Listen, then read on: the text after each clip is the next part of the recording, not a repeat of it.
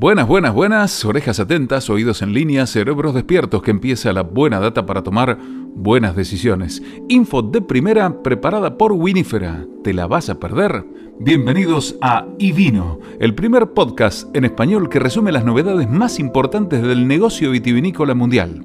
Soy Pablo Pérez Delgado y voy a acompañarlos por unos minutos comentándoles las noticias más destacadas de la industria. ¡Largamos!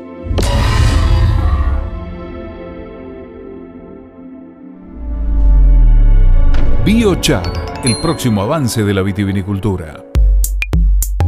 Muchos viticultores están hablando sobre biochar en estos días, pero la mayoría de la gente no tiene idea de lo que es. Biochar es una enmienda del suelo que está ganando popularidad en la agricultura, aunque se mantiene a la vanguardia en viticultura. Es esencialmente carbón pulverizado tiene la capacidad de construir materia orgánica en suelos pobres o agotados, aumentar las poblaciones microbianas y disminuir la necesidad de un viñedo de recibir nutrientes y agua, lo que permite una menor intervención humana y reduce el costo de producción y la huella de carbono de los productores. Esto significa suelos más saludables, vides más saludables, un medio ambiente más saludable y un productor más feliz.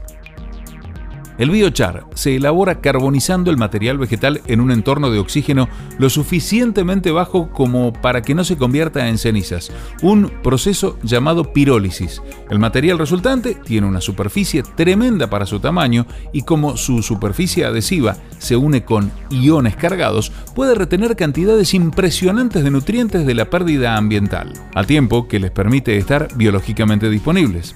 El biochar también es extremadamente poroso, lo que imparte una capacidad similar a una esponja para mantener el agua en la capa superior del suelo y ser un hogar y un refugio seguro para las poblaciones microbianas. También es extremadamente estable. El biochar permanecerá inactivo en el suelo durante miles de años. Debido a esta estabilidad, es una excelente manera de secuestrar carbono, no solo su propio carbono sino también el CO2 adicional que puede extraer del aire cuando mejoran las condiciones del suelo. También crea fuertes lazos con metales contaminantes en los suelos, lo que ayuda a evitar que terminen en fuentes de agua o productos. Es una enmienda del suelo muy ecológica y versátil. En viticultura, el biochar se usa principalmente en suelos con poca materia orgánica, lo que generalmente significa uno de dos escenarios: suelo altamente arenosos y suelos que han perdido materia orgánica en años de abuso agrícola convencional. Beck es un oficial científico de una empresa de gestión de viñedos en California y opina, cuando se tiene menos del 1% de materia orgánica, significa que el viñedo no funciona por sí solo. Usted agrega nutrientes según sea necesario de una manera muy mecánica, pero no se retienen en el suelo y las poblaciones de microbios son bajas. Puede producir uvas de buena calidad de esta manera, pero cuando tiene mayor carbono orgánico y biomasa microbiana, el sitio puede funcionar mejor por sí mismo. Se podrá agregar menos agua, compost y fertilizante y el viñedo resolverá mejor los problemas de enfermedades. Bedrock Wine Company de Sonoma comenzó a usar biochar hace unos 7 años cuando rehabilitaba viñedos maltratados. Lo más importante para nosotros en la rehabilitación de un viñedo, antes de ver un cambio en las vides mismas, es establecer un cultivo de cobertura saludable. Con el biochar, rápidamente el suelo retiene todo mejor, nutrientes, microbios, agua, por lo que vemos un gran aumento de la biomasa del cultivo de cobertura de manera bastante inmediata. Esta es la chispa que hace que todo suceda. El biochar dura milenios y cambia las características de un suelo. ¿Altera el terroir? Randall Graham de Bonnie Doon, un hombre que ha pasado mucho tiempo reflexionando sobre la naturaleza del terroir y que ha experimentado con el biochar, tiene ideas valiosas sobre esto. Está cambiando el terroir, pero todo lo que tocas en la tierra, cada vez que haces algo, como fertilizar, regar, agregar cultivos de cobertura, plantar vides, está cambiando el terroir. Arar o cortar es una gran deformación del terroir. Biochar en este sentido es benigno, debido a que estás alentando las micorrizas, el grupo más crítico en el microbioma del suelo, que transporta activamente micronutrientes en el suelo a las raíces. Estás mejorando la señal del terroir. En este sentido, Graham siente que el biochar es un amplificador de terroir en lugar de un deformador de terroir. Biochar es un aditivo prometedor para el suelo por muchas razones. Para los agricultores puede reducir los costos, para los puristas puede reducir la intervención humana en viñedos, para las personas con mentalidad ecológica es una excelente manera de secuestrar carbono y reducir el desperdicio, así como limpiar los suelos y nuestra atmósfera. Y para aquellos interesados en el buen vino, a medida de que los productos orgánicos y la viticultura concienzuda se vuelven más frecuentes, pocos discutirán la idea de que los viñedos saludables y felices hacen un vino mejor.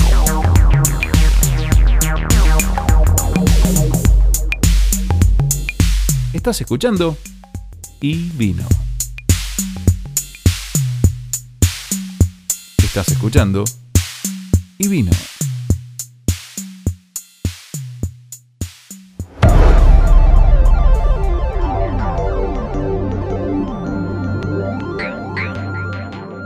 Así será el futuro del sector del vino tras la pandemia. En un artículo publicado en el medio español Expansión, se prevé un duro cierre de 2020 para las bodegas en España debido al impacto en la hotelería, no compensado por el aumento de los canales alimentarios y online, que ha vivido un crecimiento exponencial. La caída de las ventas en este ejercicio se estima entre el 20 y el 40%, según la Federación Española del Vino. Aunque fuera a distancia con los vecinos o por videollamada, siempre hay un buen motivo para acompañar esas charlas virtuales con una copa de vino. Las ventas desde el 30 de marzo superaron incluso las de cerveza en el canal de la alimentación. Sin embargo, ese incremento se va atenuando y no alcanza a aliviar el daño severo que ha sufrido el sector por la COVID-19. La Federación Española del Vino estima que las bodegas cerrarán el ejercicio con una caída, como decíamos, de entre el 20 y el 40%, sobre todo como consecuencia del impacto en la recepción de turistas. Los aficionados se lanzaron a las tiendas virtuales, los supermercados e hipermercados, pero con la hostelería y el turismo, y sobre todo el enoturismo, cerrados estos meses, al sector se le complica la compensación. Este 2020 será un año dificilísimo. Esto en palabras del periodista Víctor de la Serna, crítico de gastronomía y de vinos, además de responsable y fundador del portal enológico elmundovino.com. Los productores de volumen están solicitando poder hacer una vendimia en verde, es decir, reducir su producción desde la cepa para ahorrarse una parte de su próxima vendimia que no podrían elaborar como vino ni vender como uva. Hay grandes existencias y la producción española, junto con la de otros países, deberá reducirse este año.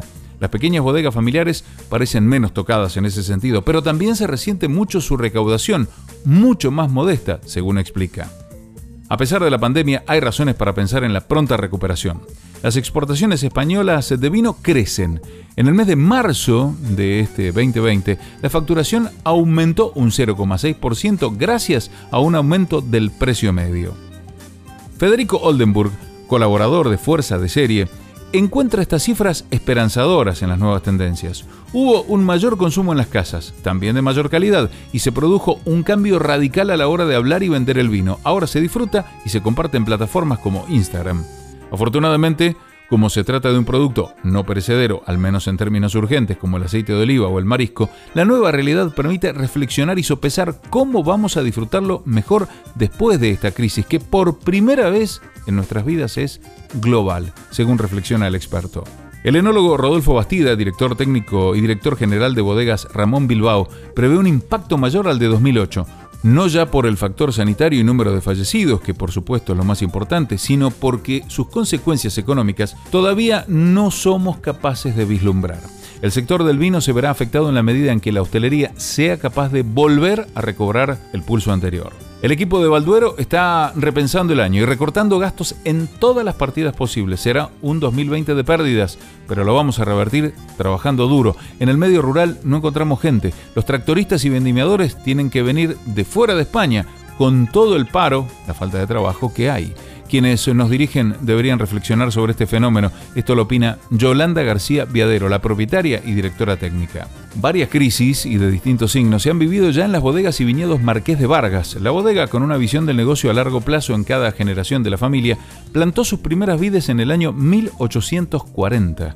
La mitad de los vinos que elaboramos se venden en exportación en más de 50 países, mercados que en mayor o menor medida se comportan bastante mejor que el doméstico.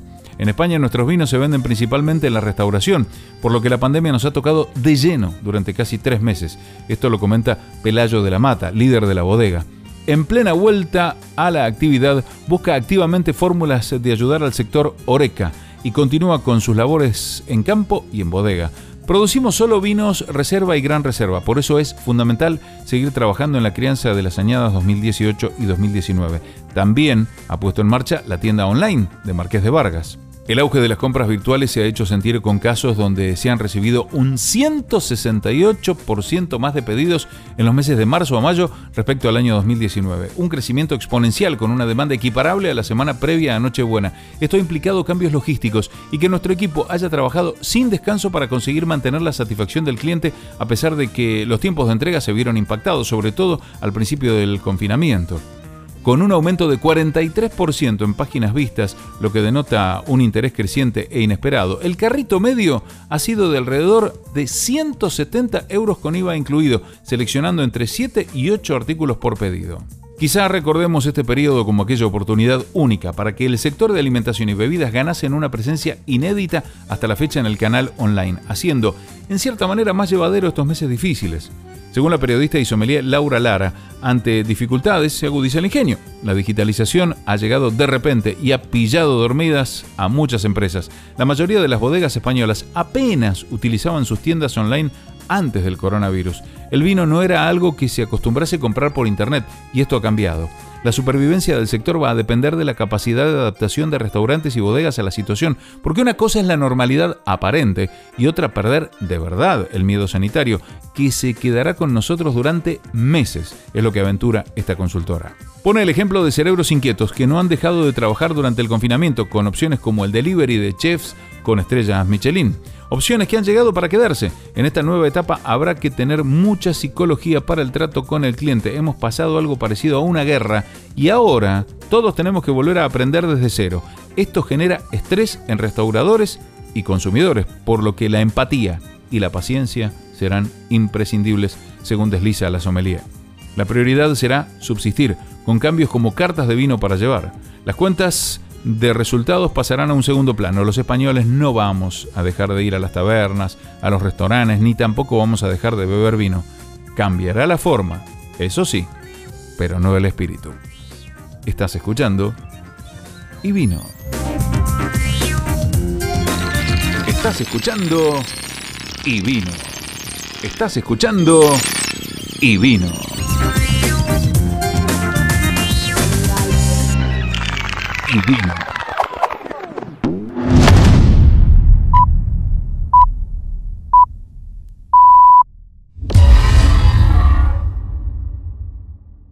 A medida que la venta de vinos aumenta, cambian también los vinos que ofrecen las vinotecas. A Stephanie Bedea, dueña de una vinoteca de Atlanta, le gustan los taninos fuertes de los Cabernet, mientras que su marido Sheldon prefiere los Malbecs. Desde el nuevo brote de pandemia de coronavirus, la pareja ha estado compartiendo más botellas en casa, por lo que han decidido conceder su posición un poco consumiendo blends por estos días. BDA cree que sus clientes están haciendo elecciones similares desde que cambiaron a la modalidad de pickup en la vereda a partir del 23 de marzo. Creo que los blends se están vendiendo porque las personas pueden compartirlos más fácilmente. Me llevo a casa una botella que nos gustará a los dos. Me estoy inclinando hacia esto también porque estamos más juntos, dice Bedea. Según los datos de Nielsen, Bedea y sus clientes no son los únicos. Las ventas fuera de las instalaciones de blends tintos se dispararon un 35% entre marzo y mayo de 2020 en comparación con el mismo periodo del año pasado. Las ventas de vino de naranja y los vinos espumosos y Pinot Noir también sumaron importantes subas de consumo. David Mayfield, propietario de otra vinoteca en Texas, cree que los vinos más livianos y los vinos frisantes con bajo contenido de alcohol probablemente tengan sentido para aquellos que se quedan en casa. Parece que la gente está bebiendo más, ya que puede beber en el almuerzo y tal vez no quiera un vino tan pesado. Los clientes de otra vinoteca en Vermont, por otro lado, también están comprando más champán y vinos espumosos, tal vez para traer un poco de alegría extra a la casa, dice su propietario. Las ventas aumentaron entre cerca del 19% esta primavera en comparación con 2019. Hay contenedores vacíos por todo el lugar, dice sobre la disminución del suministro de burbujas de la tienda.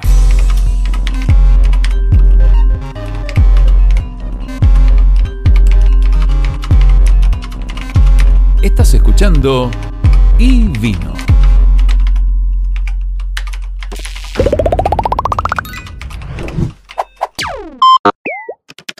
Recuerden que la información destacada se encuentra en ivino.blog con sus respectivas fuentes.